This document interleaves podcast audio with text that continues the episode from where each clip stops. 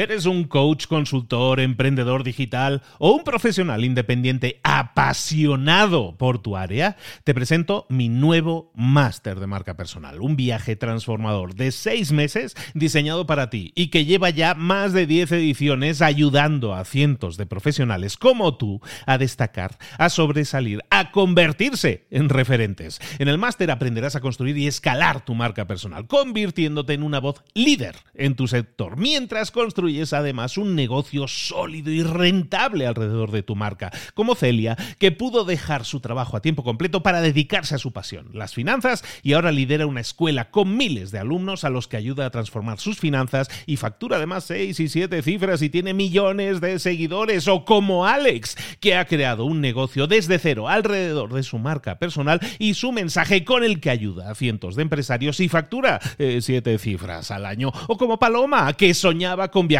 por el mundo y que ahora vive como nómada digital con cientos de miles de seguidores y más de 17.000 alumnos. Gracias al máster, su sueño pasó de ser una idea a una realidad rentable y reconocida. Este es el momento de que tú también dejes tu huella, de influir y de vivir por fin de tu pasión. Visita librosparaemprendedores.net barra marca y descubre muchas más historias de éxito de gente que confió en nuestro método. En junio comenzamos además la nueva generación y añadimos más novedades, más servicios y más soporte que nunca. Únete a la élite de profesionales que ya están cambiando sus vidas. ¿Estás listo? ¿Estás lista para desarrollar tu marca personal y ser nuestra próxima historia de éxito? Pues visita librosparaemprendedores.net barra marca y comencemos. ¿Por qué? Porque, hay empresas que lo hacen tan bien que se convierten en marcas top mundial. Porque hay empresas que saben de alguna manera conquistar al cliente y hacer que ese cliente no solo se enamore de sus productos, sino que se enamore de la marca, que persiga esa marca y tenerla y poseerla. ¿Te suena Apple, por ejemplo? Pues ¿cómo hacen esas empresas para crear algo más que un gran producto? Está claro que tienen buenos productos.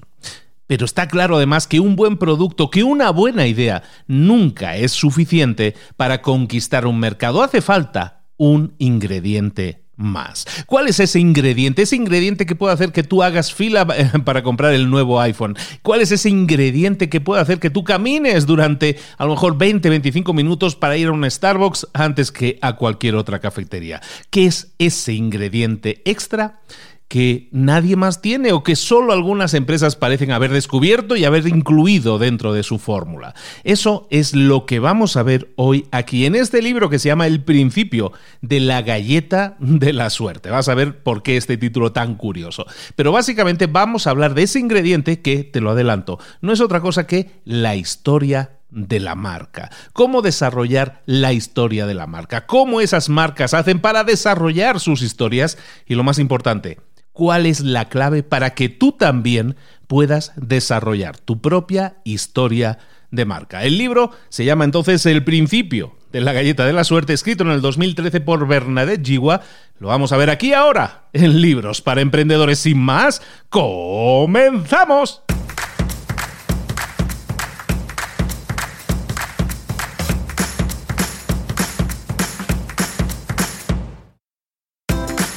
Bienvenidos al podcast Libros para Emprendedores.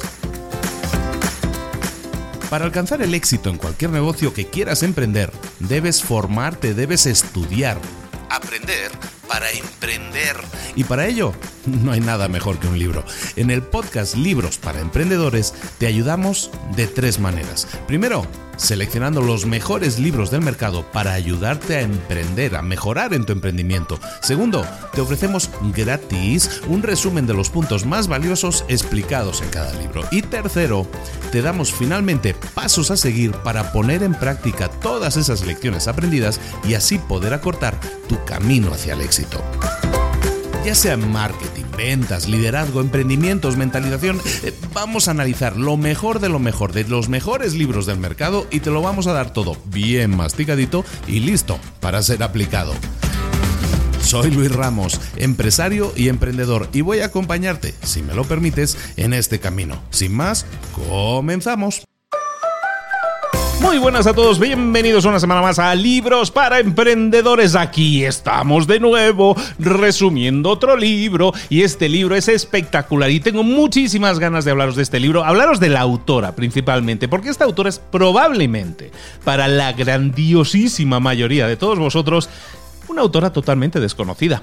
Bernadette Jiwa se llama. Es australiana, ¿eh? es, australiana. Eso para empezar, ya que nos queda muy lejos a casi todos. Bueno, pues Bernadette Jiwa, australiana, ella es una bloguera, empezó hace como unos 10 años a escribir en un blog, escribir eh, de temas de posicionamiento de marca para empresas. De hecho, ella se dedica a ayudar a empresas a desarrollar su marca, sobre todo sus historias, la historia que hay detrás de una marca. Tiene muchísimos libros, tiene muchísimos libros escritos y, ¿cómo descubro yo a Bernadette Jiwa? Pues la descubro y lo podéis saber porque está en una entrevista grabada, lo descubro a través de, a través de Seth Godin. Seth Godin tuve la buenísima fortuna de entrevistarlo hace un año y pico y Seth, eh, el amigo Seth, mi amigo Seth, pues me dijo, oye, eh, libros recomendados, te recomiendo este, este, este y cualquier libro de Bernadette Jiwa. Y claro, que alguien como Seth Godin te diga eso, pues inmediatamente levanta tu curiosidad. ¿Qué es lo que hice? Nada más colgué con él, me fui a Amazon y le dije, Amazon, enséñame qué es lo que, qué es lo que tienes de Bernadette Jiwa. Me enseñó cinco libros, me los compré los cinco. Yo digo, vamos a hacerle caso a Seth. Y qué buen consejo, señoras y señores, y quiero daros ese, traspasaros ese consejo a vosotros. Bernadette Jiwa tiene unos libros fantásticos, todos ellos orientados sobre toda esta temática de la que ella es experta, que es crear la historia de tu marca.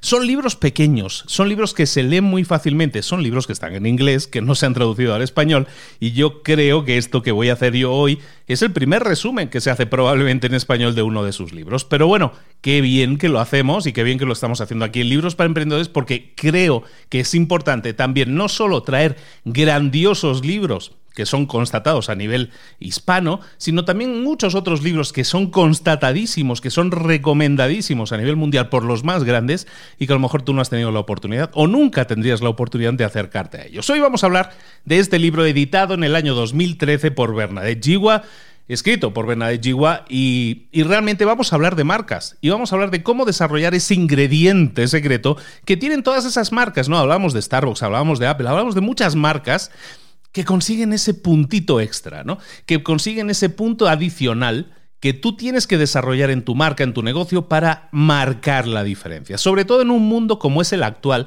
en que la gente entiende que hacer marketing es hacer anuncios. Y eso no es así. En el mundo actual en el que la competencia es máxima, nosotros también tenemos que desarrollar ese factor diferencial. Eh, muchos sabéis, de hecho, hoy comienza mi máster de marca personal en el que hablamos precisamente de eso, de esa diferenciación que tú tienes que hacer, ya sea una marca personal, como es lo que yo estoy desarrollando, que puede asociarse también a una empresa, ¿por qué no? Pero sobre todo, desarrollar una marca personal tiene que tener ese ingrediente clave, ese factor diferencial, algo que te haga único. ¿Cómo transformar ese factor diferencial en una historia que conquiste a la gente para que la gente no hable de tu producto, sino que hable de tu marca. Eso es fundamental. Y eso es algo que tú tienes que desarrollar. Para mí ha sido obsesivo hacerlo en, cuanto a mi negocio y vosotros sabéis que yo soy Luis, el de libros para emprendedores. Y a mí me gusta que se hable así de mí, que se hable así de mi marca de la marca que yo estoy desarrollando. Y eso es un poco de lo que vamos a estar hablando aquí, ¿no? A un nivel, yo, un nivel súper modesto comparado con las marcas de las que estamos hablando, evidentemente, pero aún así la estrategia no deja de ser la misma. Y hay una frase en el libro, ya estamos, de hecho esto ya es como introducción y estamos hablando del libro, ¿eh? pero hay una frase que, que, marca mucho lo que es el, lo que es lo que te tiene a ti hacer desarrollar la historia de tu marca. Y es que da igual lo buena que sea tu idea si nadie la conoce. Y que alguien conozca tu marca, que alguien conozca tu idea, que alguien conozca tu producto, se basa en que no basta con poner tu producto en un escaparate, sino que tienes que invertir en algo más, que es desarrollar una historia alrededor de tu marca, porque eso es lo que marca la diferencia.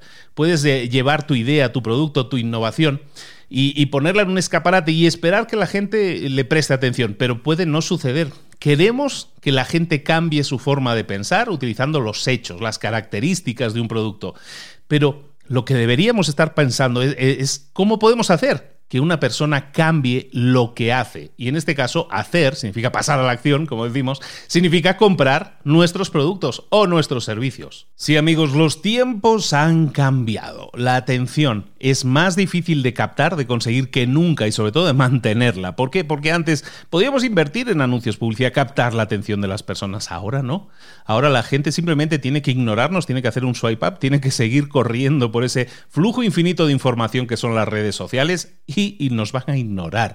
Por lo tanto, a, hoy en día en que tenemos tantos medios para captar la atención, es paradójicamente muy difícil captar esa atención porque competimos contra muchísima otra gente. Entonces la atención hoy en día es muchísimo más difícil de captar y de mantener.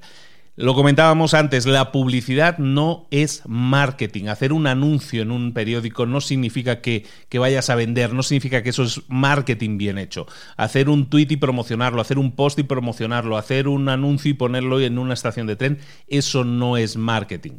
El marketing va mucho más allá. Hoy en día, el marketing no se trata de qué es lo que haces, sino de por qué lo haces. Hemos visto en el pasado un libro, hemos resumido un libro de Simon Sinek en el que hablábamos de eso, ¿no? Del, del por qué, cuál es el por qué que mueve a tu empresa. Y esa es la base, esa es la semilla también de este libro. porque hay empresas que, han, eh, que, están en bancarrota? Grandes empresas que estaban en el Fortune 500 eh, hace unos años, como Kodak o muchas otras, y, resulta que ya no existen esas empresas. ¿Por qué está sucediendo eso? Bueno, pues porque el marketing, eh, estas empresas pueden tener mm, presupuestos multimillonarios de marketing, pero a lo mejor no tienen una historia detrás. Y se están encontrando que hay pequeñas marcas que no tienen ni por asomo la misma cantidad de inversión que estas grandes marcas, pero sin embargo están captando la atención de la gente, eh, son favoritas de la gente, aunque son marcas mucho más pequeñas. ¿Cómo es eso posible? Bueno, todo eso se basa en el principio, que dicen aquí en el libro, el principio de la galleta de la suerte. ¿Qué es una galleta de la suerte? Yo creo que más o menos todo el mundo lo conoce, ¿no? Tú vas a un restaurante oriental y normalmente comes muy bien, o no tan bien, depende del restaurante, no vamos a entrar en eso, pero después de comer, al finalizar, normalmente te ofrecen una galletita de la suerte, que es una especie de, de, galleta dura que está hueca y si la rompes dentro hay un papelito en el que te sale una frase motivadora o de, en plan horóscopo, ¿no? esas que predicen un poco el futuro. Eso es una galleta de la suerte. La galleta de la suerte se compone de dos cosas. La propia galleta en sí, que realmente no es una gran galleta, no es una galleta que voy a bajar a la calle a comprarme un kilo de estas galletas, qué buenas están. Está bien, sin más, es una galleta.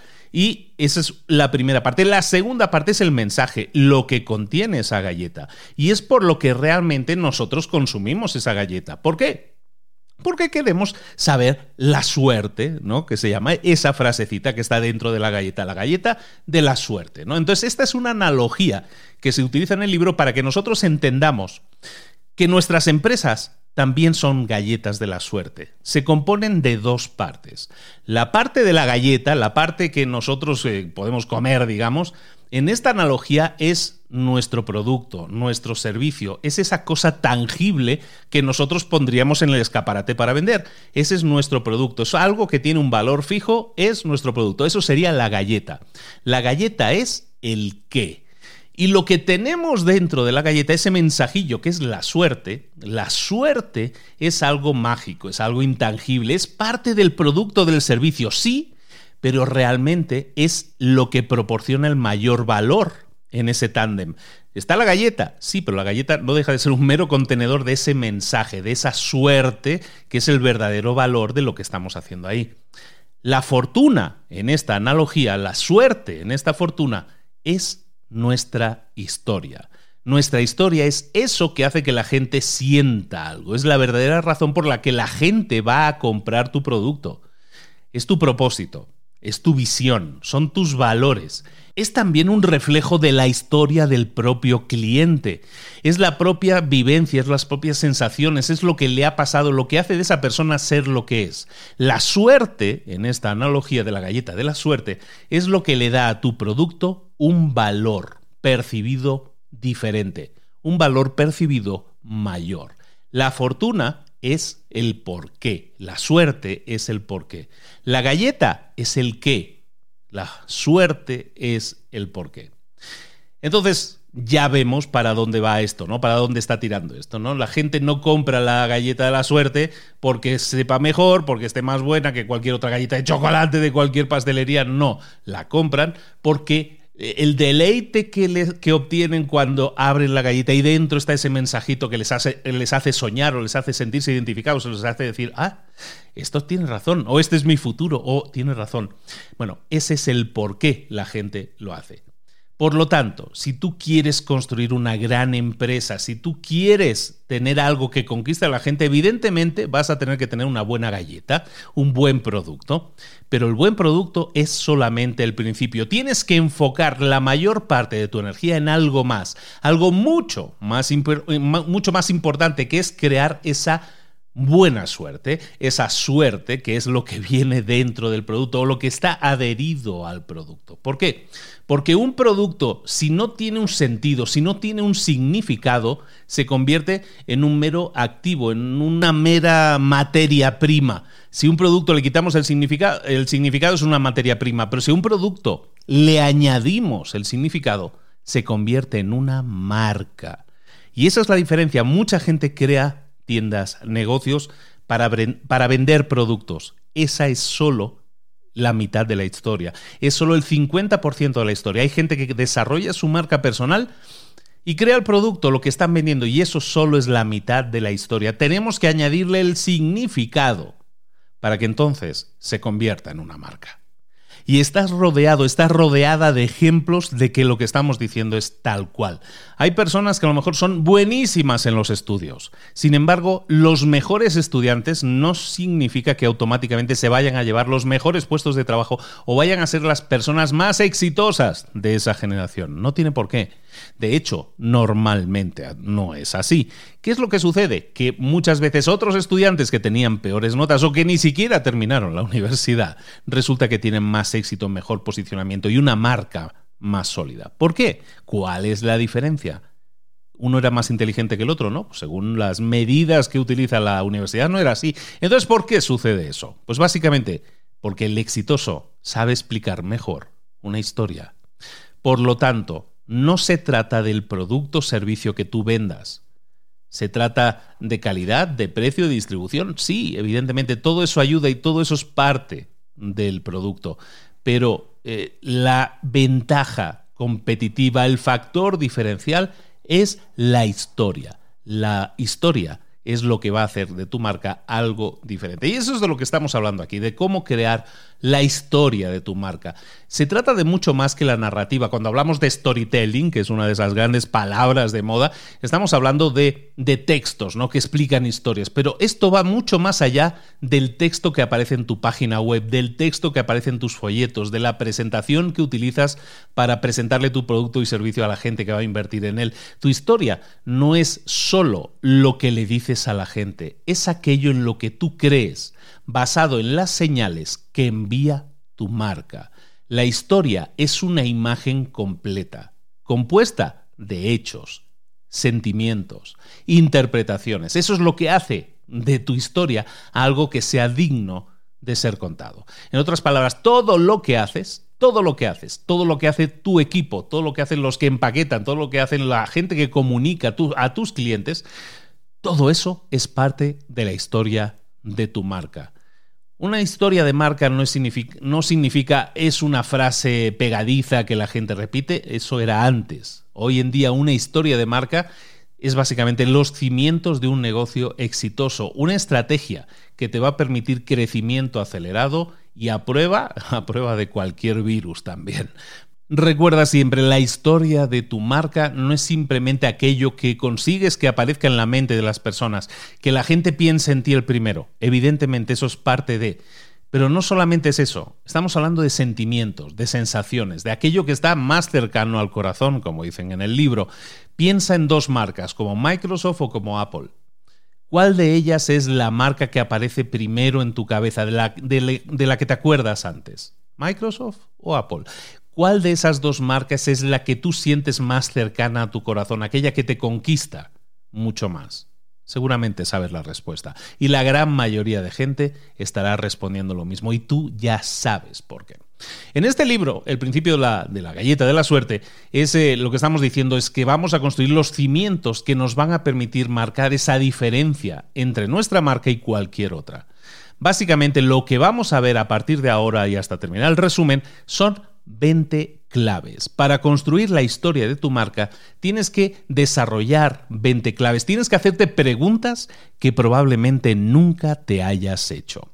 Y lo que vamos a hacer es eso, es repasar esos 20, esos 20 puntos, esas 20 claves y reconocer en esto una estrategia de comunicación. Porque eso es lo que es, eso es lo que vamos a estar construyendo, una estrategia de, comunicación que consiste, que se compone de 20 claves y cuando las domines o cuando lo tengas claro, lo que vas a tener es una historia de marca creada que viene desde dentro hacia afuera, que viene desde tu empresa, desde tu marca, hacia afuera, hacia los clientes, hacia la gente que te tiene que conocer. Entonces vamos a ver los siguientes 20 puntos, vamos a ir muy rápido, porque también son muy fáciles de entender.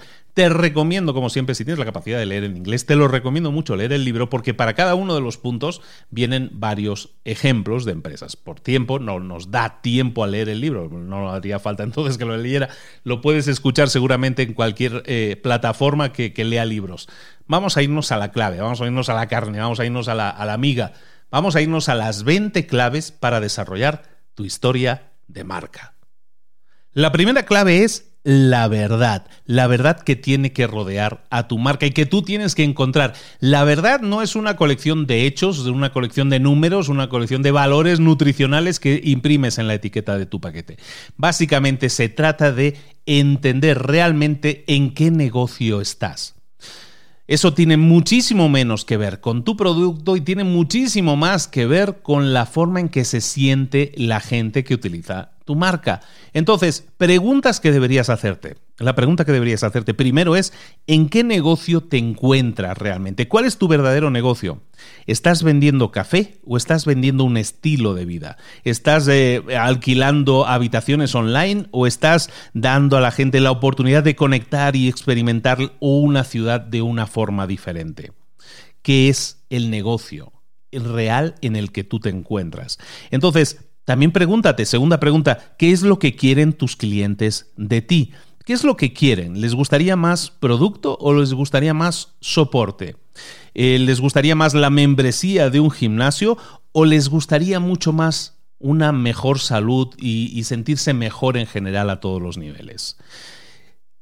¿Cómo se quieren sentir tus clientes se quieren sentir conectados, se quieren sentir informados, quieren tener más seguridad, se quieren sentir especiales, excitados, felices. Eh, hay muchas formas en las que se quieren sentir tus clientes y probablemente ninguna de esas la estás describiendo como parte de tu descripción de producto o servicio.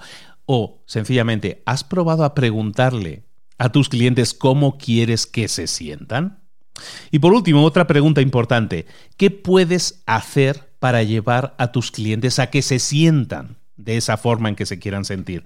¿Están todos los miembros de tu equipo haciendo algún esfuerzo especial para acordarse de los nombres de tus clientes, de lo que suelen pedir normalmente? ¿Estás haciendo ese esfuerzo para hacer sentir especial a tus clientes. Starbucks tiene una página web dedicada exclusivamente a recibir sugerencias, preguntas, eh, eh, retroalimentación de sus clientes. ¿Tiene tu página web algún sitio donde la gente pueda dejar ese tipo de comentarios, retroalimentación, de, alguna manera, testimonios de casos de éxito o a lo mejor no de éxito? ¿Estás utilizando las redes sociales realmente para escuchar a tus clientes o solo para emitir los mensajes que tú crees que quieren escuchar ellos?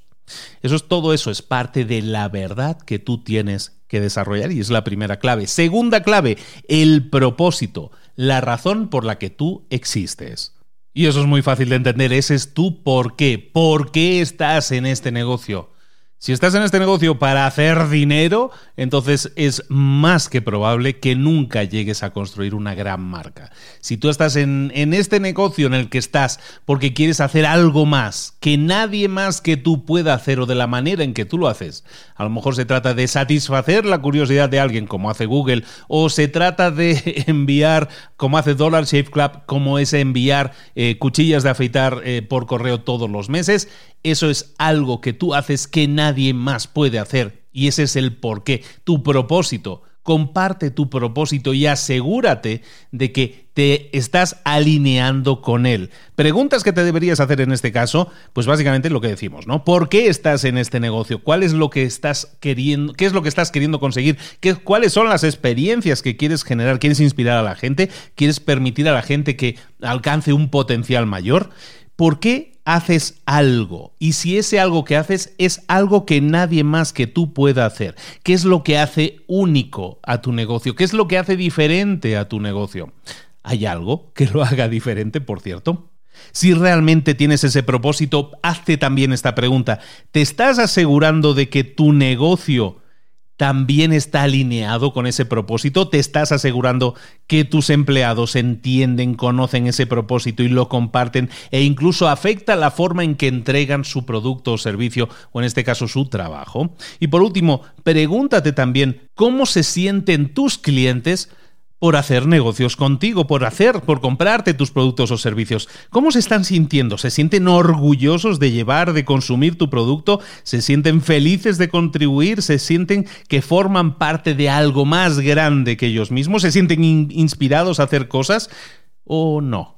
Pregúntate, haz ese tipo de preguntas. Esa es la clave número dos, tu propósito. Clave número tres, tu visión. Y si tu propósito era el por qué, tu visión debe ser la posibilidad, el sueño, el destino que quieres alcanzar. Es una proyección del impacto que quieres que tu negocio tenga en el mundo. Tu visión siempre está a punto de cambiar, siempre estás intentando ajustarla para que sea el mayor impacto, genere el mayor impacto posible en el mundo entero. No puedes intentar generar una marca si no quieres generar un futuro mejor o un lugar mejor o una forma mejor y más cómoda para que los demás eh, vivan mejor esa calidad de vida. Por lo tanto, preguntas que tienes que hacerte para asegurarte de que tienes una visión y que esa visión está alineada y que tú estás alineado con esa visión. Pregunta número uno, por ejemplo, ¿qué efecto tendrá tu negocio en el futuro? ¿Cómo está tu negocio impactando al futuro?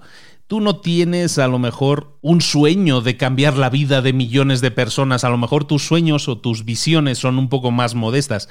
No pasa nada, simplemente piensa cómo tu trabajo, cómo la generación de resultados que genera tu empresa o tu negocio, cómo ese trabajo puede cambiar, aunque sea a un grupo pequeño de personas, aunque solo sea a 20 personas. ¿Cómo puede un, trabajo como el tuyo cambiar e impactar positivamente a esas 20 personas? ¿Lo está haciendo? ¿Tienes esa visión de impactar positivamente a ese grupo de personas? Piénsalo. Otra pregunta que te puedes hacer es, ¿qué sucede a causa de que, de que tú existas? Tienes que dibujar el, el futuro contigo y sin ti. ¿Qué es lo que sucede cuando tú estás y qué es lo que sucede cuando tú no estás? ¿Qué impacto está teniendo tu existencia en los resultados de otros, no en los tuyos? Otra pregunta que podrías hacerte es, ¿cómo puedes dar apoyo a esa visión en el día a día de tu negocio? Porque tu negocio muchas veces te lleva, es como un río que te lleva a la corriente río abajo y no puedes muchas veces reaccionar. ¿Cómo estás haciendo que tu visión esté presente en el día a día de tu empresa. A lo mejor tienes que tomar decisiones que estén alineadas con esa visión y a lo mejor estás perdiendo de vista a veces tu, visión porque estás muy metido en el día a día. Empieza a pensar cómo estás integrando esa visión en tu día a día, en el día a día de tu empresa. Y por último, reflexiona en lo que decíamos, cómo quiero que se sientan mis clientes. Entonces, todo cambio que realices en tu negocio, siempre pregúntate, este cambio que voy a realizar en mi negocio o este cambio que ya realicé en mi negocio, ¿cómo va a cambiar los sentimientos, las sensaciones de mis clientes? ¿Se van a sentir mejor, peor? ¿Se van a sentir más, cómodos? ¿Se van a sentir con mayor certeza? Empiezas siempre a pensar que cualquier decisión que tomas en un negocio no solo impacta al negocio, sino que impacta sobre todo a tus clientes. ¿Eso afecta a tu visión o los alinea mucho más con tu visión? Ese es el, principio, la clave número tres. La clave número cuatro son los valores. Los valores son aquello que respondes cuando alguien te pregunta en qué crees. Y básicamente lo que tienes que hacer es exactamente eso, hacer una lista de aquellas cosas en las que crees. No hay verdades absolutas, no hay respuestas correctas o respuestas incorrectas. Simplemente lista aquello en lo que crees, los valores en los que crees y los valores en los que quieres que esté alineada tu empresa.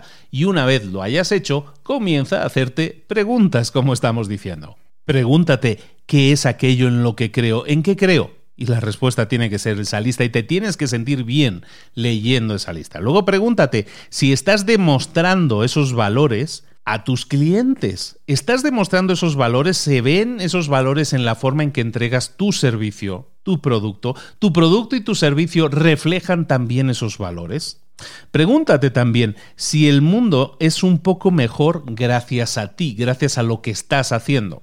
Airbnb, por ejemplo, es un ejemplo perfecto en este caso. Son dos personas que crean una empresa y lo que quieren es dejar algún tipo de legado que tiene que ver mucho más con la forma en que la gente puede experimentar el mundo que en crear una empresa que genere una serie de ingresos, que también, pero lo que están buscando es que la gente experimente el mundo de una manera diferente. Eso es un legado, eso tiene todo que ver con los valores. También pregúntate si las acciones que tú estás tomando hacen sentir de una determinada manera a tus clientes. Como ves, todo lo que hacemos siempre es preguntarnos si lo que hacemos impacta positivamente. En este caso, alineada con los valores. Si yo he listado mis valores, entonces me pregunto, oye, cada vez que yo escribo un mail, para mis clientes, cada vez que yo creo una página web para mis clientes, cada vez que yo creo un producto para mis clientes, cada vez que creo un servicio para mis clientes, cada vez que hablo con mis clientes por teléfono. En definitiva, cada vez que hago algo, que hay alguna acción que yo decido tomar,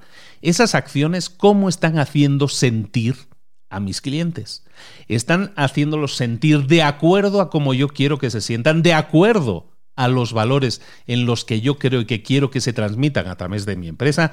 Esa es la clave número cuatro. La clave número cinco, productos y servicios. Y rebobinemos un momento. Estamos hablando aquí de, de un principio, del principio de la galleta de la suerte, en el que la galleta por un lado es el producto y la suerte es el hecho físico, en este caso, de romper la galleta, la sensación que generamos en la persona, en el cliente, en este caso, al romper la galleta y recibir ese mensaje, entre comillas, personalizado para esa persona. Esa es la experiencia. Entonces tenemos que pensar siempre que nuestros productos y servicios, la gente no los compra por las características que tienen, sino por el resultado, por cómo les hacen sentir. Entonces, si nosotros estamos intentando definir, crear una historia que haga de nuestra línea, de nuestro producto, de nuestra empresa, algo diferente, algo memorable, tenemos que también pensar que esa historia que estamos creando tiene que estar inyectada directamente en vena para todos nuestros productos y servicios. Nuestros productos y servicios no son materias primas simplemente, no son nada más que eso, son producto más historia. Recuerda que una marca es el producto más la historia. ¿Por qué nuestro mundo necesita ahora mismo tu producto o servicio? Esa es la primera pregunta que deberías hacerte. Para eso necesitas una historia. Cuando tú te preguntes por qué el mundo debería necesitar un servicio como el nuestro, pregúntate y la respuesta tiene que ser la historia que tú has creado, de por qué, esa, por qué esa idea se hizo, se llevó a cabo, por qué esa idea se sigue llevando a cabo cada día, ¿Qué es la, cuál es la historia que hay detrás de esa idea. Luego pregúntate, ¿por qué tú y por qué ahora? Y cuando hablamos de esto no estamos hablando de tus credenciales, estamos hablando de por qué tú eres parte de esa historia. Que esa historia es algo, es un porqué y tú quieres llevarla a cabo. ¿Por qué? ¿Y por qué ahora? Esas son preguntas que debes hacerte. Dos últimas preguntas que también te deberías hacer en este caso. ¿Por qué tú?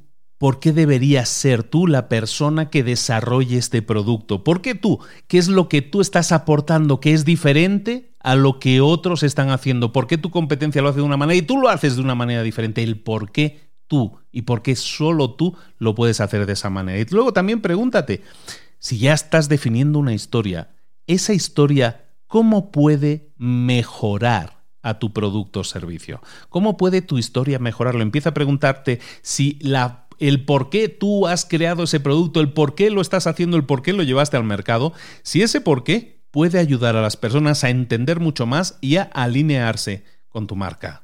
El sexto, el sexto punto, la sexta clave es tu gente. Tu gente es altamente importante y tiene que estar totalmente alineada con tu historia, con tus valores, con todo esto que hemos estado hablando. Si tú simplemente contratas a alguien por sus habilidades, no estás contratando de forma correcta.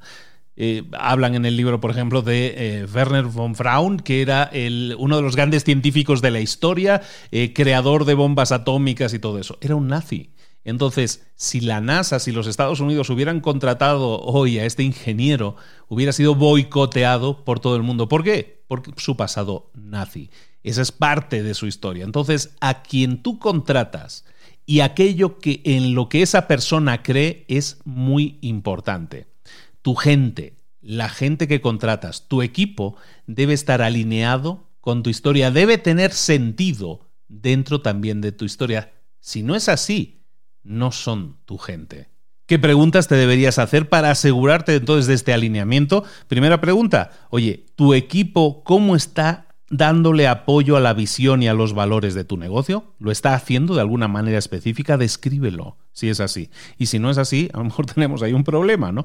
Pregúntate también si estás contratando por valores o estás contratando simplemente, como decíamos, por habilidades. Si solo lo estás haciendo por habilidades, como estamos diciendo, a lo mejor también te estás quedando corto porque puedes estar contratando a gente que en teoría tiene el perfil adecuado, pero no está nada alineado con los valores de tu empresa y por lo tanto rompe esa armonía.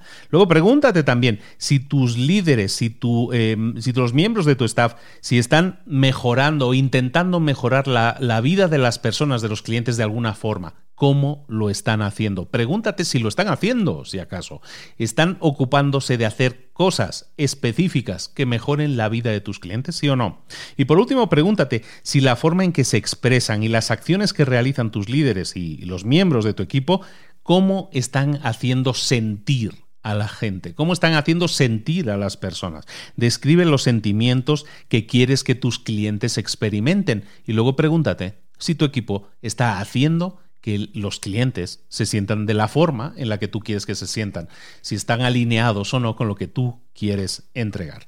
El punto número 7, eh, la clave número 7 es el valor, el valor que tú entregas. Y recuerda que cuando hablamos del valor estamos hablando del valor percibido y ese valor percibido crece a medida que la historia de nuestra marca conecta más con nuestros clientes. El valor no es el precio que tú le pones a la etiqueta de un producto, sino, recuerda, eso solo es el producto, eso es la materia prima, sino a eso tenemos que sumarle la historia que nosotros estamos creando. Entonces, si tú creas una historia que hace que ese producto se sienta más valioso, que la gente se sienta, y la palabra clave ahí es sentir, sienta que ese producto es lo que necesita, entonces vamos por el buen camino. ¿Por qué? Porque la mayoría de las veces, de hecho en el 95% de las ocasiones, la gente no sabe por qué tiene que comprar algo, no sabe por qué siente la necesidad de comprar algo, simplemente siente esa necesidad. ¿Y eso por qué sucede?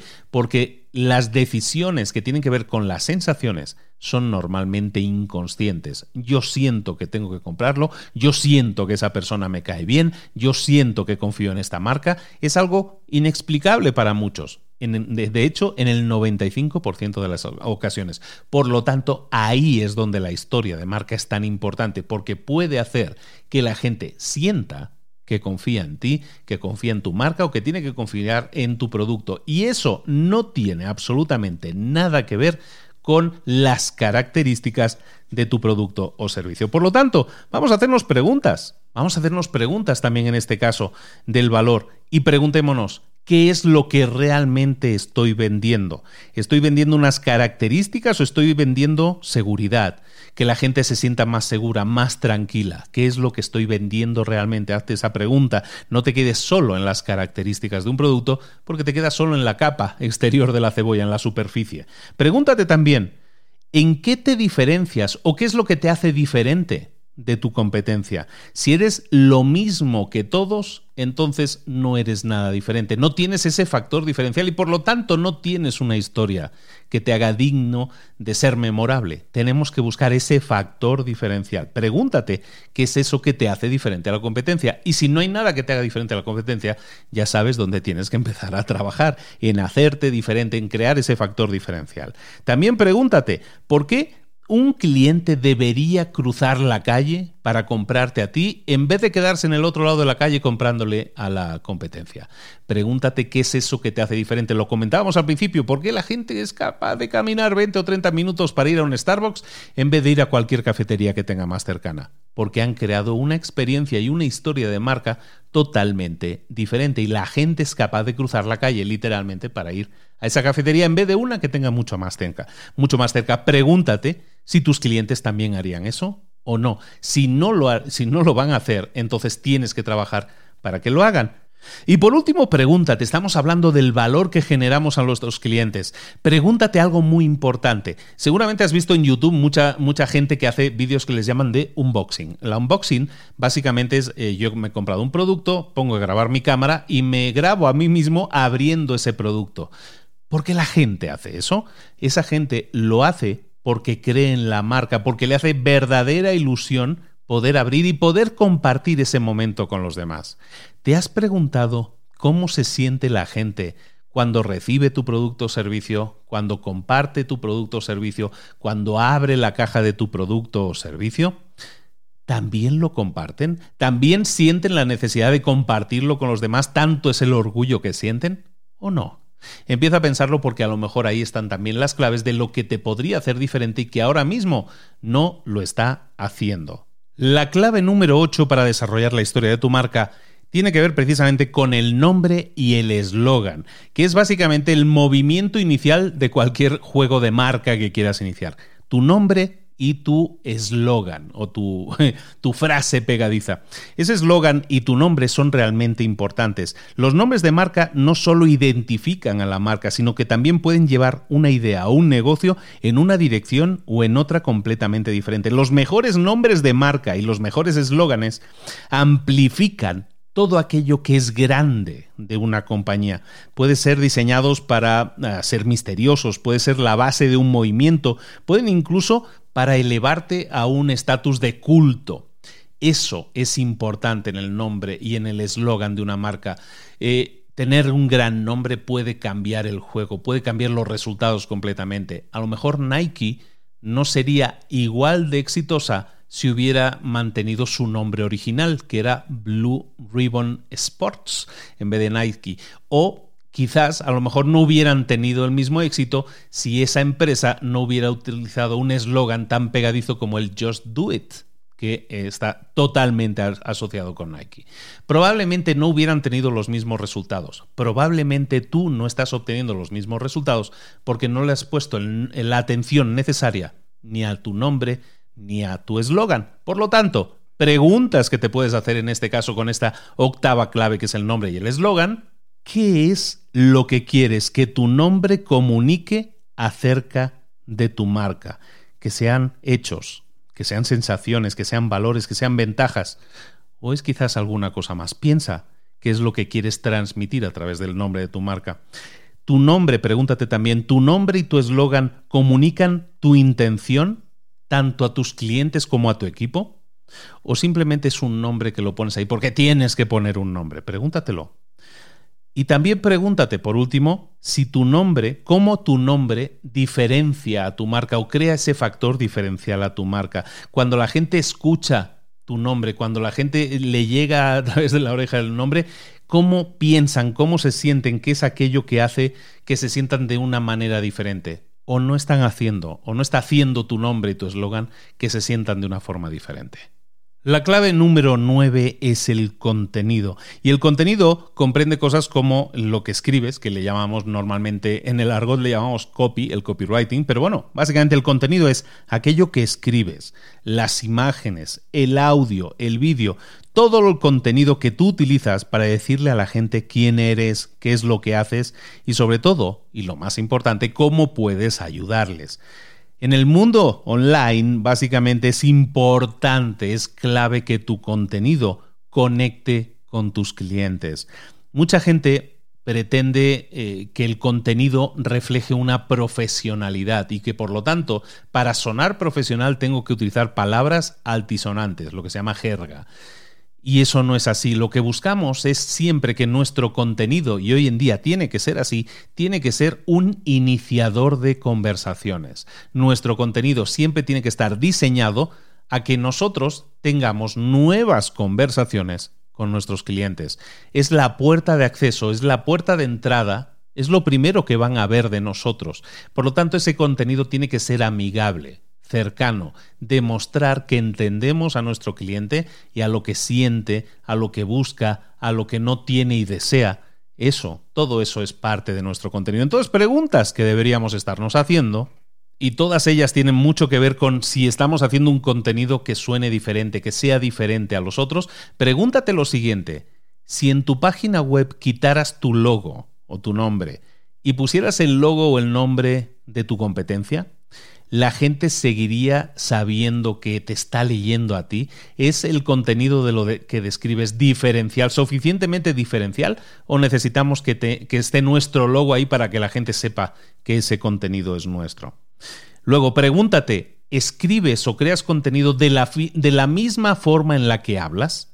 Tú te expresas de una manera, tú hablas de una manera, escribes o creas contenido de la misma forma y ahí sí eh, yo creo que es importantísimo. Mucha gente me preocupa, ah, es que tienes me pregunta si por qué tengo tanta audiencia y mucha gente cuando me conoce en persona a mí, en este caso hablo por mí, es de la experiencia que dicen es, "Oye, eres igual que cuando te escucho en el podcast." Es exactamente así es lo que pretendo, hablar, crear contenido, escribir exactamente de la misma forma en la que hablo. Y tú deberías hacer lo mismo porque eso crea conexión humana. La gente ve a una persona detrás de esos textos o detrás de esa voz o detrás de ese vídeo y conecta mucho más con eso que con simplemente un contenido en sí mismo. Después, pregúntate si es tu cliente capaz de reconocer tu voz de marca a través de tus contenidos. Relacionado con lo que estábamos diciendo antes, todos los contenidos que estoy creando tienen una voz, tienen rasgos distintivos. Si tú hablas con alguien, o en este caso tú escuchas este podcast, a lo mejor lo escuchas habitualmente, si yo te pusiera un trozo de este podcast, seguramente me reconocerías la voz. Me reconocerías la forma en la que hablo, la que me expreso, cómo subo y bajo los tonos de voz. Seguramente lo reconocerías aunque no hubieras escuchado el título del podcast al principio, aunque lo pilles por la mitad, dirías, mm, ese es Luis. Bueno, pues eso es lo que tú tienes que conseguir también. Que la voz de tu marca, que no es solo voz, que es imagen, que es texto, que es todo eso que hemos dicho, sea altamente reconocible, aunque la gente haya llegado tarde y no haya visto el título del programa, tiene que reconocerte a través de tus contenidos. ¿Lo está haciendo o no lo está haciendo? Y por último, pregúntate cómo la gente se siente tras visualizar o escuchar o ver o leer tus contenidos? ¿Cómo estás haciendo sentir a las personas que acceden o que leen tus contenidos? Volviendo a un punto que habíamos comentado antes, piensa qué es lo que quiero hacer sentir a mis clientes. ¿Qué es lo que quiero que mis clientes sientan? Ilusión, seguridad, garantías, lo que sea que tú quieras hacer sentir a esas personas. Tu contenido, cuando la gente lo lee, ¿está haciéndoles sentir como tú quieres o no? O a lo mejor tienes que mejorar tu contenido para que realmente conecte como tú quieres que conecte y genere los sentimientos y sensaciones que quieres que genere. La clave número 10 es el diseño. Todo hoy en día está diseñado, eso ya lo sabemos. Y el diseño incorpora cosas como el color, el diseño del logo, la tipografía, la forma, el color, el empaquetado de nuestro, de nuestro producto, en la arquitectura, las formas, los uniformes que lleva nuestra gente, en la distribución que tienen las cosas en nuestras tiendas. Todo eso es diseño. Todo eso está diseñado, valga la redundancia, para que la experiencia de usuario, el, UX que llaman muchas personas, el User Experience, la experiencia de usuario, sea la mejor posible, que hagamos sentir a las personas de una forma determinada. El diseño puede hacer que una idea sea tangible, puede elevar el valor de nuestros productos más allá de lo que son realmente, puede hacer que algo sea más deseable Simplemente cambie la forma en que la gente se siente. Por eso el diseño es tan importante. Y hoy en día todo está diseñado. Igual que tu contenido, igual que lo que escribes y lo que creas, está diseñado para generar una sensación. Tú necesitas que tus productos, que tus servicios, que la forma en que la gente experimenta tu plataforma sea algo destacable, sea algo memorable. Si una imagen vale más que mil palabras, entonces el diseño tiene que hacer que una persona se sienta, que tu cliente se sienta emocionalmente conectado a tu producto mucho más de lo que pueden hacerlo las simples palabras. Por lo tanto, vamos a hacernos preguntas. Primero pregúntate, tu diseño, eh, los colores, el logo, el empaquetado que utilizas, ¿qué es lo que comunica tu diseño de tu marca? ¿Comunica algo divertido? ¿Comunica profesionalismo? ¿Qué es lo que está comunicando? También pregúntate, ¿la forma en que estás utilizando el diseño te está diferenciando de tu competencia, sí o no? a lo mejor estás utilizando un diseño que es muy similar a otra persona, por otro, otro negocio, porque el otro negocio tuvo éxito, entonces yo estoy copiando más o menos la idea del negocio. Eso en realidad es una copia, no estás creando una experiencia diferente. ¿Está el diseño que estás utilizando creando ese tipo de experiencias diferentes, sí o no? ¿Estás utilizando, pregúntate también, ¿estás utilizando el diseño como un activo? Y con esto nos referimos a cosas tan simples como a lo mejor el cambio en los uniformes, hacer cosas diferentes que rompen el patrón de lo que la gente espera. En el libro hablan, por ejemplo, de Virgin Atlantic, eh, una de las filiales de Virgin, de, de, Branson, en las que en los 80, cuando lanzaron la empresa para diferenciarse, una de las cosas que utilizaban en cuanto al diseño que los hacía diferentes era el calzado del personal que era rojo. Estás haciendo algo de este tipo diferente que tiene que ver con el diseño, pero que también enaltece la marca o en este caso el, color de la marca. Y por último, pregúntate si el diseño de tus productos, el diseño de tu página web, el diseño de tu marca está haciendo sentir de una determinada manera a tus clientes. Estás consiguiendo que tus clientes se sientan de una determinada manera cuando ven el diseño. Recuerda, estamos definiendo cómo queremos que los clientes se sientan. ¿Está el diseño apoyando esa sensación? ¿Está ayudándonos a potenciar esa sensación? ¿Sí o no? La clave número 11, ya vamos por, ya superamos el, meridiano, superamos la mitad ya, ya vamos por la 11. La 11 son tus acciones. Tus acciones seguramente, si las tienes ya documentadas, como en varios libros nos, recomiendan que hagamos, si nosotros documentamos nuestras ah, acciones, básicamente lo vamos a llamar estándares y procedimientos, ¿no? El Standard and Procedures que dicen el S&P. Bueno, pues eh, esos estándares y procedimientos definen exactamente nuestras acciones, definen cómo nosotros saludamos a nuestros clientes cuando eh, tomamos el teléfono, cómo nosotros solicitamos un pago, cómo nuestras acciones se eh, diferencian a través del soporte al cliente que estamos dando, el tipo de servicio que estamos proveyendo, los sistemas que tenemos preparados para dar soporte a los clientes. Eh, miramos a los ojos a nuestros clientes, sonreímos, tenemos paciencia, tenemos empatía, eh, cuánto es el tiempo que esperamos a que un cliente nos responda, tenemos eh, sistemas de reservas, tenemos formas de pedir disculpas a nuestros clientes, tenemos todo eso, sí o no. Todo eso define la experiencia de usuario también. Entonces, nuestras acciones tienen que estar definidas. Ser diferentes implica prepararse y diseñar cómo ser diferentes y asegurarnos de que eso funciona. A lo mejor está algo tan simple como la forma en que respondemos a los correos. A lo mejor es una forma tan simple como pensar cómo nos despedimos en los correos electrónicos. Todo eso merece la pena ser revisado porque todo eso puede enaltecer, puede elevar la forma en cómo queremos que nuestros usuarios se sientan. Eso nos lleva a preguntarnos cosas. Y son preguntas muy poderosas, pero que muy poca gente se hace porque les da miedo. Ahí te van las preguntas que tú deberías hacerte para, para reforzar esta clave. ¿Cómo tus acciones, tus procesos, tus procedimientos, cómo tus acciones refuerzan tu propósito, tu visión, tus valores? ¿Lo están haciendo? Pregúntate si lo están haciendo o no. Luego, esta pregunta me encanta. Importantísima pregunta. ¿Cómo te sentirías tú si experimentaras el soporte a cliente, eh, las llamadas, los emails que tú mismo estás generando. ¿Cómo te sentirías tú si fueras tú la persona que recibiera eso, no la persona que lo envía?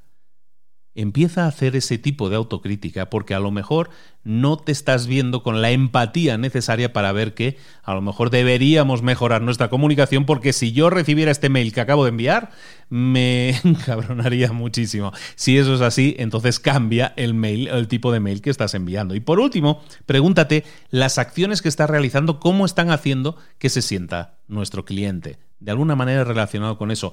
¿Estamos haciendo todo lo posible para que nuestro cliente se sienta de una forma determinada? ¿Sí o no? La clave número 12 es la experiencia de usuario, la experiencia de cliente.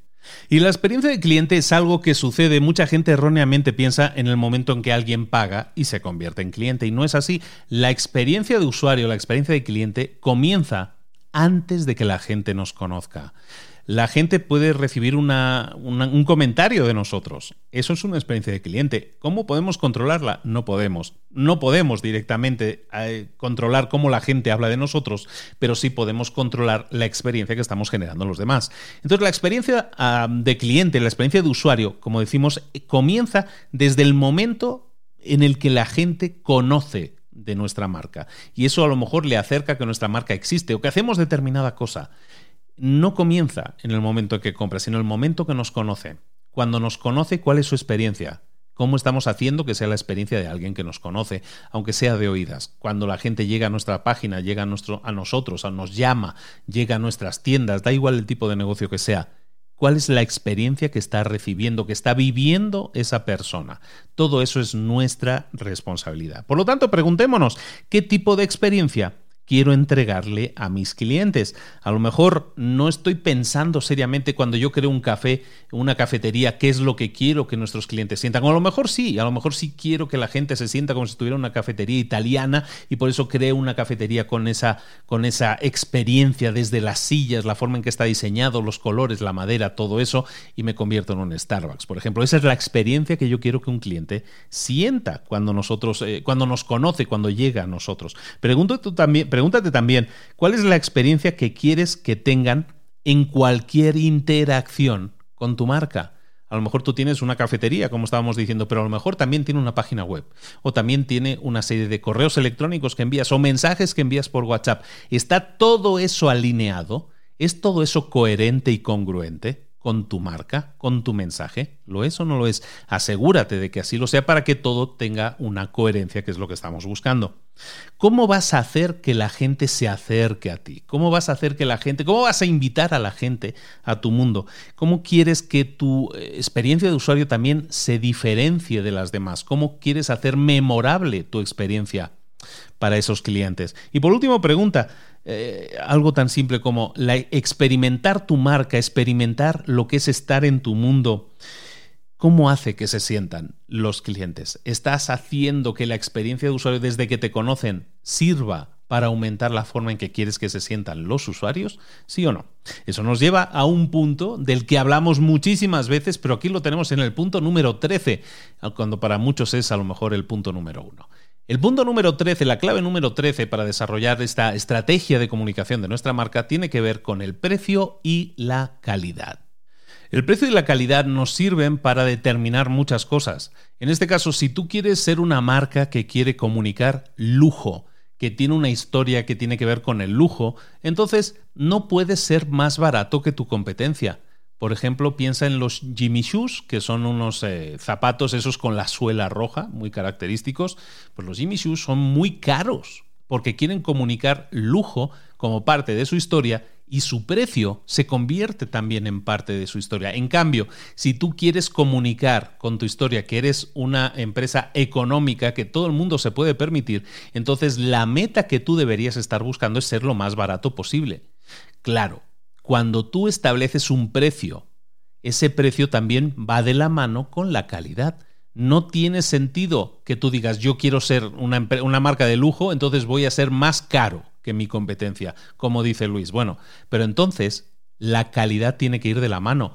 No puedes ofrecer una calidad menor a un precio más caro. ¿Estás de acuerdo? ¿no? De la misma manera, la calidad en cualquier caso de establecimiento de precio siempre va de la mano con ese mismo precio. Y todo eso va de la mano con la historia. Quiero comunicar lujo con la historia, el precio y la calidad tienen que ir de la mano. Si quiero comunicar, bueno, pues que es un producto económico, evidentemente voy a intentar que sea el más económico, aunque eso tenga un impacto en la calidad del producto que estamos entregando. Por lo tanto, preguntas que deberíamos hacernos relacionadas con el precio y la calidad. La primera, muy clave, ¿cuál es la percepción de tu cliente del valor que tú les estás entregando?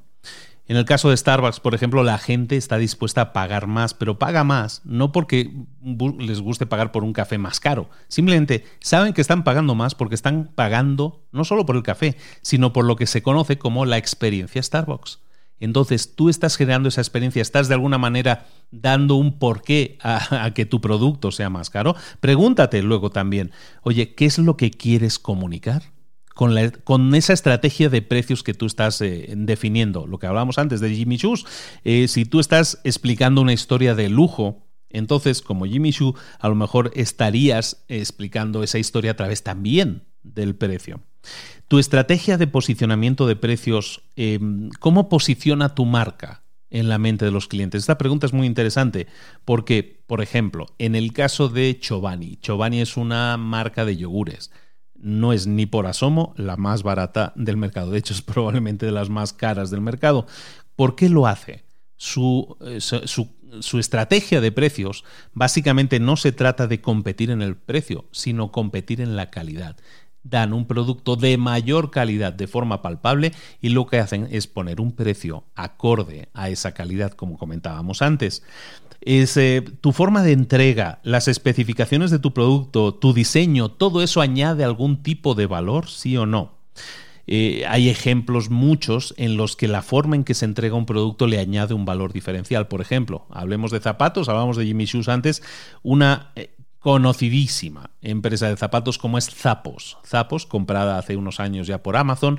Zappos es una empresa que ofrecía una forma de entrega de productos y en este caso sobre todo una política de devoluciones que era totalmente diferente a los otros. Tú comprabas unos zapatos en Zappos y tenías una política de devolución que significaba lo puedes devolver dentro de los próximos 365 días. Es decir, tenías un año, un año entero para, eh, para poder incluso devolver ese producto si no estabas completamente satisfecho o satisfecha. Eso es un factor diferencial que tiene que ver con el precio y la calidad también.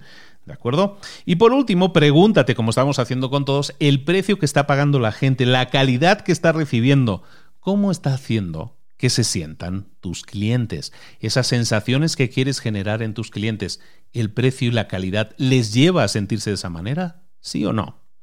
Eso nos lleva al punto 14, en el que estamos ya, que es la percepción. lo podríamos llamar posicionamiento, pero en el libro tachan posicionamiento y lo llaman la percepción. Y la percepción es como la gente te percibe, obviamente, viene de la misma palabra, valga la redundancia, pero preguntémonos de nuevo, ya lo hemos hecho antes, ¿en qué nos diferenciamos de la competencia? Tenemos que construir nuestra historia alrededor de ese factor diferencial, porque eso es lo que nos diferencia, lo que nos hace únicos con respecto a nuestros competidores, nuestra competencia. Si tú quieres que tus clientes perciban tu producto como algo único, debes asociarlo con algo más grande, más universal, algo totalmente diferente. En el caso de Vespa, por ejemplo, empresa de motos muy conocida italiana, Vespa es un símbolo de libertad desde los años 50 en las películas italianas que aparecían montados en la Vespa súper felices paseando por la campiña. Vespa es un símbolo de libertad y se vende por esa percepción porque han creado esa percepción desde hace décadas y décadas. ¿Cuál es la percepción que tiene la gente de tu producto o servicio? Eso nos lleva, como siempre, a las preguntas que nos tenemos que realizar. Pregúntate, ¿qué es aquello que te diferencia de tu competencia? ¿Qué es aquello que te hace único? ¿Cuál es tu factor diferencial con respecto al resto de personas que están en ese mismo nicho de mercado? Segundo, pregúntate, ¿qué es lo que los clientes creen? De tu marca. Creen que eres un símbolo de algo, de libertad, de garantía, de, de, comodidad, de lo que sea. ¿Eres un símbolo de algo? ¿Representas algo para tus clientes o no? ¿Cuál es la percepción que tienen tus clientes reales de tu marca? A lo mejor no te lo has preguntado nunca, pero ¿cómo quieres que tus clientes vean tu marca? Estamos hablando de cómo quiero que la gente vea mi marca. A lo mejor no te lo has preguntado. ¿Te has preguntado Oye, ¿cómo quiero que me cómo quiero ser percibido? ¿Cómo quiero que me vean?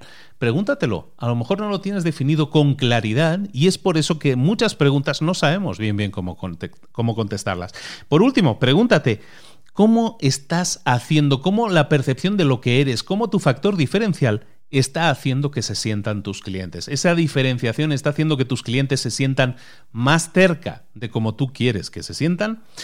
Vamos con el punto 15, que es la distribución. En el, episodio hemos mencionado antes Dollar Shave Club. Dollar Shave Club es una empresa que vende cuchillas de afeitar, lo hace mediante un sistema de suscripción y lo volvemos a mencionar de nuevo. Eh, ese producto no es nuevo, o sea, estamos hablando de cuchillas de afeitar eh, que, ha habido toda la vida, que la gente, nos, los que nos afeitamos, nos afeitamos continuamente con esas cuchillas de afeitar. No con las de esa marca a lo mejor, pero sí nos utilizamos ese tipo de producto. Ellos lo que hacen es cambiar la distribución. La historia de su marca la cambian a través de la forma en que distribuyen. Ellos no distribuyen en las tiendas y en los supermercados, ellos distribuyen su producto, aparte que su precio también es muy diferenciador, lo hacen mediante un sistema de suscripción y las envían por correo.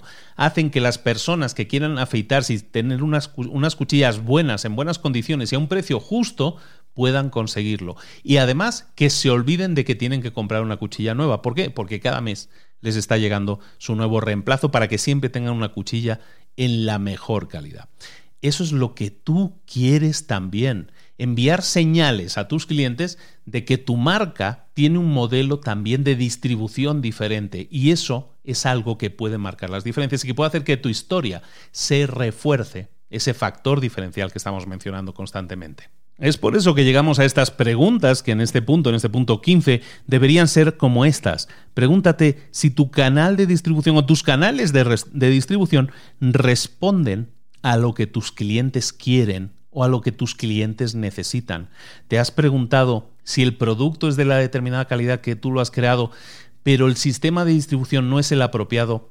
A lo mejor ahí tienes un margen de mejora, ¿no? A lo mejor ahí tendríamos que trabajar algo en ese sentido. Pregúntate también qué problema resuelve para tus clientes la forma en que tú distribuyes ese producto o servicio. A lo mejor ni te lo has planteado. A lo mejor no te has planteado el sistema de distribución, pero piensa si ese modelo de distribución puede resolver algún problema que ahora mismo tu cliente no tiene resuelto. También pregúntate qué valor añade a tu cliente el método de distribución que tú hayas definido. Y por último, también pregúntate si esa forma de distribuir tus productos o servicios hace sentir como tú quieres que se sientan a tus clientes. A lo mejor no lo has pensado. En cualquiera de esos casos tienes mucho que trabajar y mucho en lo que crecer también en tu diferenciación. La clave número 16, ya estamos en las cinco últimas. La clave número 16 es la ubicación.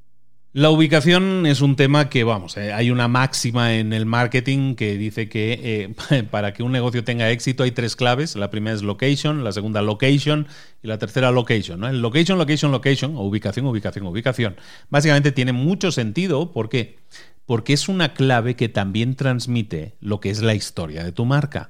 Hablábamos de Jimmy Shoes, ¿no? Unos zapatos ultra caros. Bueno, pues una tienda de Jimmy Shoes no la vas a poner en un barrio obrero, a lo mejor, porque probablemente no encaja en la historia de la marca. Vas a buscar una área, un área de venta que esté relacionada con lo que tú transmites o con lo que tu historia transmite, que a lo mejor es una zona de lujo, porque tu marca es una marca de lujo. ¿De acuerdo? Entonces, la ubicación de tu negocio tiene también que encajar con la historia de tu marca.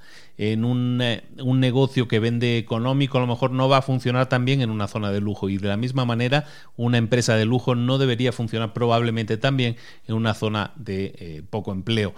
Hay empresas que han hecho de la ubicación de sus negocios la clave del éxito. Me viene a la mente y todo el mundo lo conocerá. Yo en mi vida he visto el crecimiento de una marca, que bueno, ahora es una gran marca que es Inditex, pero básicamente de Zara. Cuando nosotros hablamos de Zara, ¿de qué estamos hablando? Yo he sido testigo, yo nací en Galicia y, Zara nació en Galicia también, nació en la misma provincia que yo, nací en La Coruña y ellos, y ellos también. Yo he visto crecer esa marca toda mi vida y he visto como una de las claves, o para mí la clave principal del crecimiento de Zara, que tiene mucho que ver con la logística y todo eso, y la renovación constante de productos, pero una de las grandes claves del éxito de Zara era la ubicación.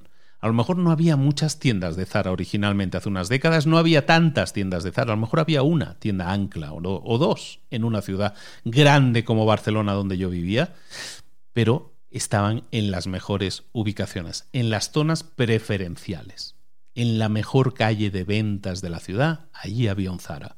La ubicación es clave siempre para cualquier negocio y deberías preguntarte si tú estás haciendo lo necesario para que la ubicación sea la mejor posible. Por lo tanto, preguntas cuando hablemos de ubicación, pregúntate si la ubicación de tu negocio está de acuerdo con la historia de marca que tú estás transmitiendo, lo que comentábamos antes.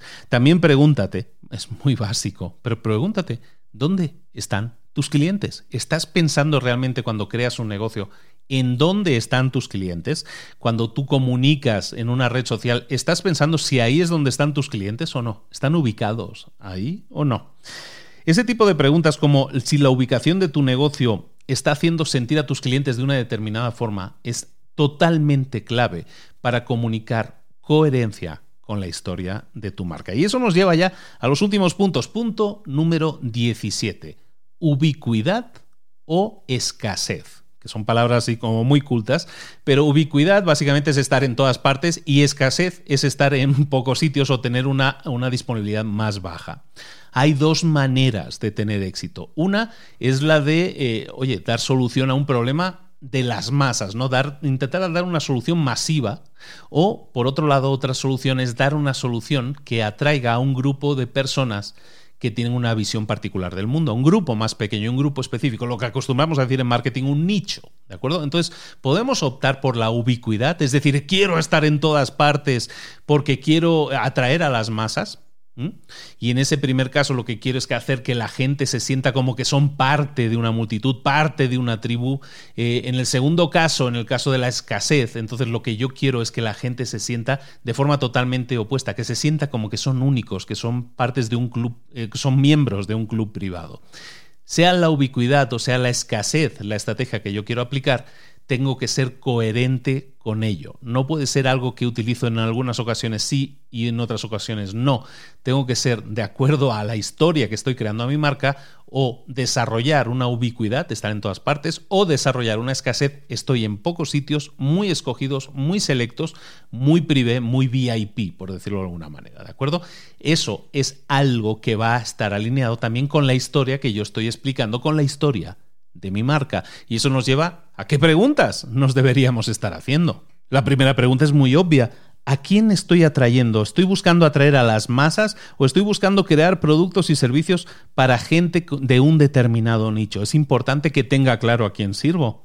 ¿Cómo quiero que la gente me encuentre? ¿Quiero que, quiero que la gente me encuentre en todas partes porque me anuncio en todas partes o simplemente quiero que me, que me encuentren porque pertenezco también o aparezco en algo mucho más selecto? cómo la ubicación afecta a otras claves de la historia. Dependiendo de la ubicación, si estoy disponible en todas partes o no, eso puede afectar a mi historia. Tenemos que ser coherentes, como estamos viendo en nuestra historia. Esa accesibilidad que yo estoy dando, el estar disponible en todas partes o no, el ser un bien muy escaso, eso cómo afecta a mis clientes? ¿Cómo hace que mis clientes se sientan? Son preguntas que tengo que hacerme si quiero desarrollar una historia de marca coherente y alineada con lo que yo quiero hacer sentir a mis clientes. Y eso nos lleva al punto 18, comunidad.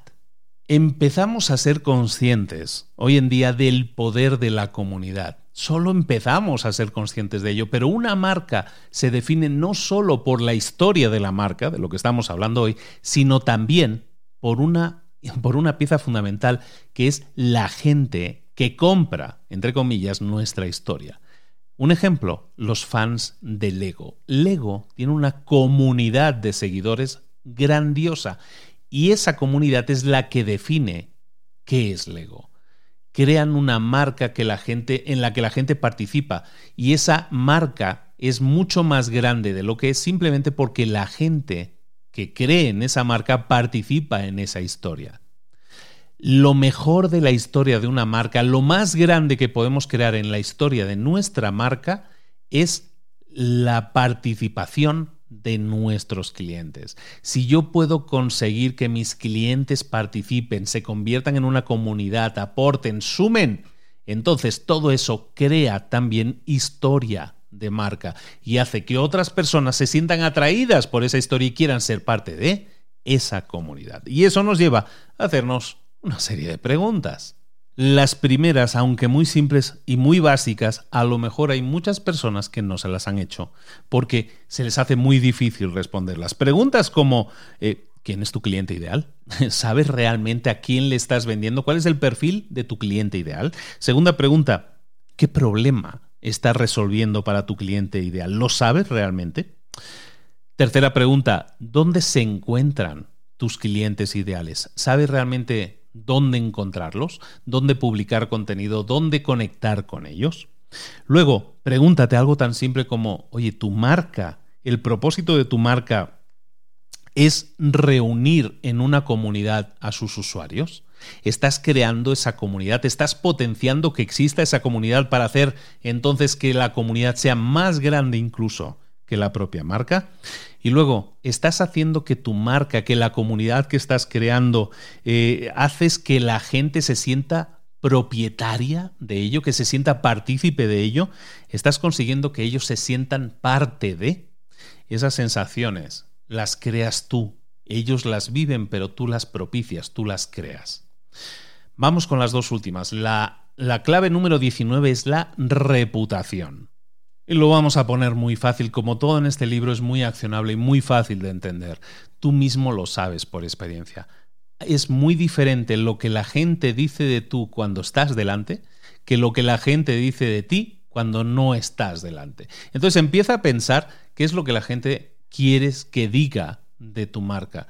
Porque tu marca es igual que lo que eres tú, se construye a través de la reputación. ¿Y la reputación cómo se construye?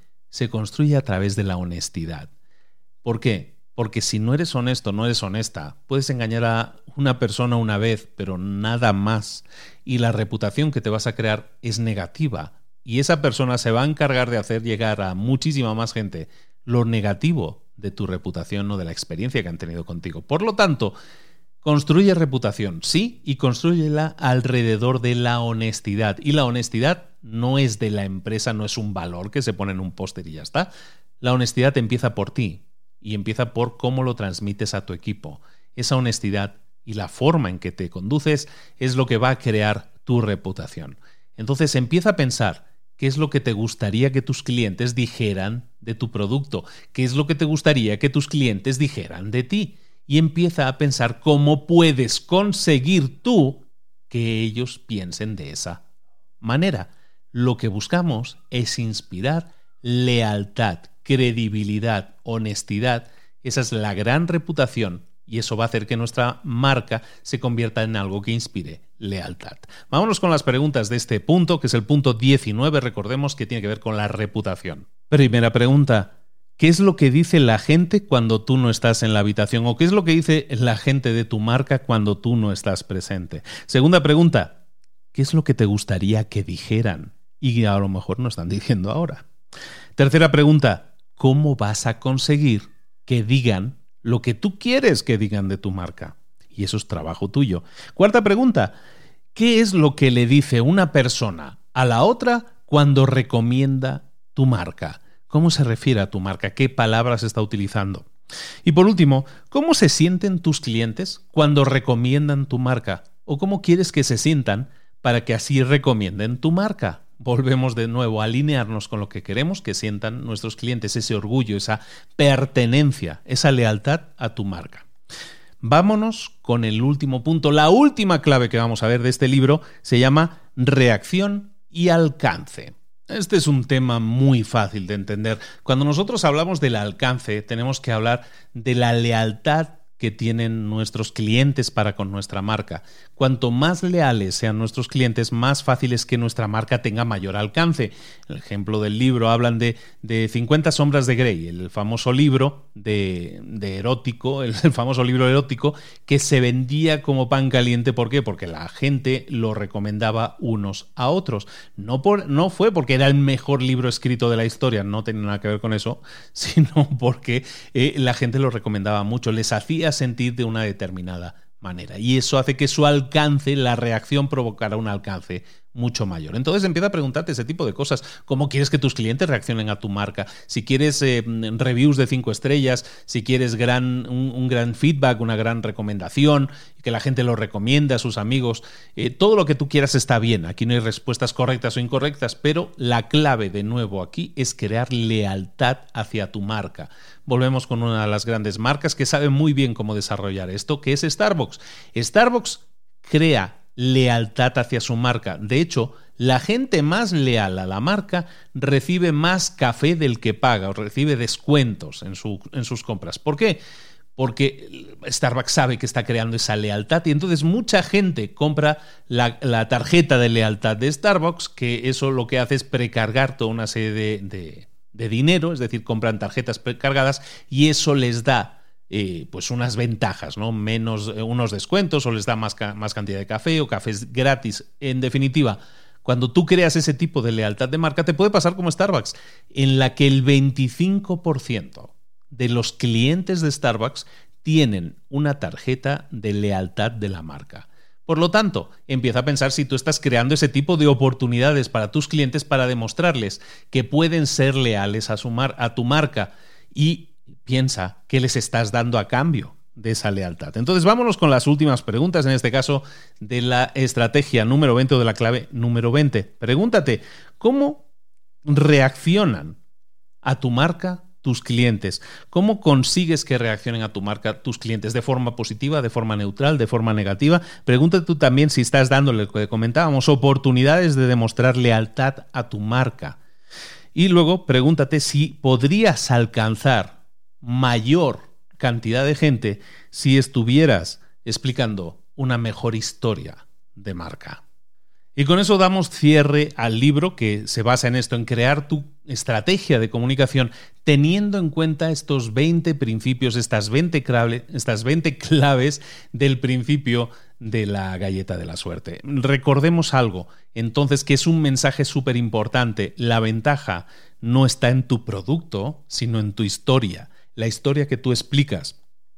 El libro cierran hablando de, de nuevo de Dollar Shave Club, que es este, esta empresa en la que venden suscripciones a, cuchillas de afeitar. Estamos hablando de una empresa que comenzó con menos de 100 mil dólares, que se lanzó con menos de 100 mil dólares, que creó una campaña de publicidad, un vídeo muy famoso, eh, que no puedo decir el título aquí porque en teoría es de contenido limpio, pero creó un vídeo que se viralizó de tal forma que tuvo 10 millones de vistas, que generó casi 20.000 suscripciones a la marca nada más lanzarla. Es un vídeo que les costó 4.000 dólares realizar. Y estamos hablando de la competencia que se puso a sudar, por ejemplo, Procter Gamble. Procter Gamble, grandiosa empresa multinacional que tiene más o menos un presupuesto anual de 9.000 millones de dólares de publicidad, de, de marketing.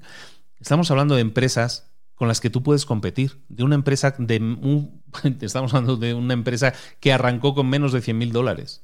Y estamos hablando de otra empresa a la que le está haciendo la competencia. Estamos hablando de otra empresa que tiene en publicidad solo 9 mil millones de presupuesto. Todo se basa en la historia que nosotros explicamos. El producto, evidentemente tenemos que tener el mejor producto, pero el mejor producto posible no vende a menos que nuestra historia la acompañe. Y nuestra historia se puede componer de muchas cosas de la comunidad que creamos, de la conexión que creamos con los clientes, del alcance que estamos eh, y la viralidad que estamos generando, de la forma en que distribuimos. Hay muchísimos factores que son parte y que pueden ser ingrediente de tu historia de marca. Ahora piensa, si a ti te está costando vender, si a ti te está costando alcanzar a nuevos clientes o mantener a nuevos clientes. A lo mejor te estás centrando demasiado en tu producto. A lo mejor te estás centrando demasiado en la galleta. Y a lo mejor te estás centrando mucho menos en la historia, en el por qué la gente debería ser cliente tuyo, en el, la suerte, en la galleta de la suerte. Una cosa es la galleta, que es el producto, y otra cosa es la suerte, el por qué hacer las cosas. En definitiva, si quieres vender más, si quieres crear una comunidad más grande, generar un mayor impacto en el mundo, tienes que empezar a pensar en el principio de la galleta de la fortuna, de la galleta de la suerte. Y es que la clave no está en la galleta, que evidentemente tiene que ser lo mejor posible, pero la clave no está ahí, sino en cómo la gente se va a sentir cuando consuma o cuando utilice tu producto o servicio. La galleta de la suerte, lo importante aquí es la suerte. Piensa en ello a la hora de redefinir o definir por primera vez la forma en que comunicas tu historia de marca. Y hasta aquí llegamos con el resumen de El principio de la galleta de la suerte, libro del año 2013 de mi queridísima Bernadette Giwa. Recomiendo mucho todos sus libros, son muy ágiles de leer, son muy pequeños, son muy compactos, son muy sencillos y con ideas muy claras. Este es probablemente su libro más reconocido, pero si quieres desarrollar la marca de tu empresa, eh, léete, sus, libros. Es muy rápido hacerlo con dos o tres libros Story Brand y con este de Fortune Cookie, de la galleta de la suerte, puedes tener las claves necesarias para desarrollar tu propia historia de marca y así crear ese factor diferencial que te puede permitir alcanzar a mucha más gente, tener una misión, impactar positivamente, no solo tener una gran empresa que genere mucho dinero, sino también impactar positivamente a una comunidad o a todo el mundo si fuera posible. ¿De acuerdo? Muchísimas gracias. Un abrazo muy grande de Luis Ramos. Esto ha sido Libros para Emprendedores. Hoy hemos visto de nuevo otro fantástico libro altamente recomendado. Recuerda que no está en español. Recuerda que si lo quieres adquirir tenemos en las notas del episodio un enlace directo para adquirir el libro. Te lo recomiendo muchísimo. Oye, también me ayuda un poquillo. No es que yo gane de Amazon, de comisiones de Amazon, creo que gano eh, como 10 dólares al mes. No, no, no es una locura. Pero bueno, si quieres eh, hacerlo por ahí, pues te lo agradezco también, como no. ¿De acuerdo? Bueno, muchísimas gracias en todo caso. Recuerda que puedes escuchar eh, más de 100 resúmenes de libros dentro de la página librosparaemprendedores.net. Recuerda que te puedes dar de alta directamente en, en, la lista de correo que está ahí en esa misma página, librosparaemprendedores.net, y recibir decenas y decenas de contenido de valor que te va a guiar en este camino arduo y difícil del emprendedor. Y recuerda que si quieres desarrollar tu marca personal, ya se te pasó el momento. Ya hemos cerrado inscripciones en el día de hoy. Bueno, en el día de hoy, entre hoy y mañana hay gente que todavía está cerrando el tema del pago, pero ya hemos cerrado inscripciones para el máster de marca personal. Pero déjame saber si quieres de nuevo inscribirte a este máster de marca personal y desarrollar tu marca, desarrollar ese factor diferencial también en tu marca. Todo esto también lo tratamos dentro del máster. Si es así, envíame un mensaje y dime, estoy interesado en esto de la marca personal y yo, no te preocupes, te, te apunto a la lista de espera y vamos a ver si en septiembre o en octubre o hasta enero lanzamos la siguiente edición. Vamos a ver un poco dependiendo del interés. ¿De acuerdo? Muchísimas ganas de nuevo. Un abrazo muy grande de Luis Ramos. Nos vemos la próxima semana en Libros para Emprendedores. Saludos. Hasta luego.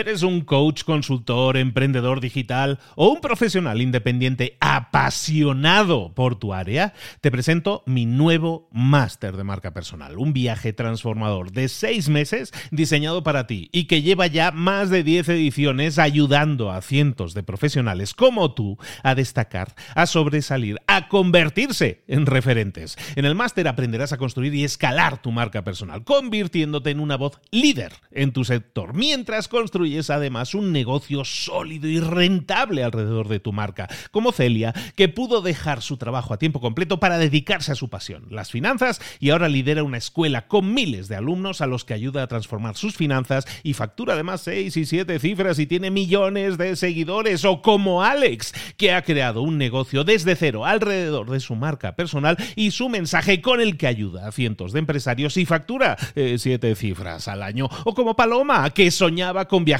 por el mundo y que ahora vive como nómada digital con cientos de miles de seguidores y más de 17.000 alumnos. Gracias al máster, su sueño pasó de ser una idea a una realidad rentable y reconocida. Este es el momento de que tú también dejes tu huella, de influir y de vivir por fin de tu pasión. Visita librosparaemprendedores.net barra marca y descubre muchas más historias de éxito de gente que confió en nuestro método. En junio comenzamos además la nueva generación y añadimos más novedades, más servicios y más soporte que nunca. Únete a la élite de profesionales que ya están cambiando sus vidas. ¿Estás listo? ¿Estás lista para desarrollar tu marca personal y ser nuestra próxima historia de éxito? Pues visita librosparaemprendedores.net barra marca y comencemos.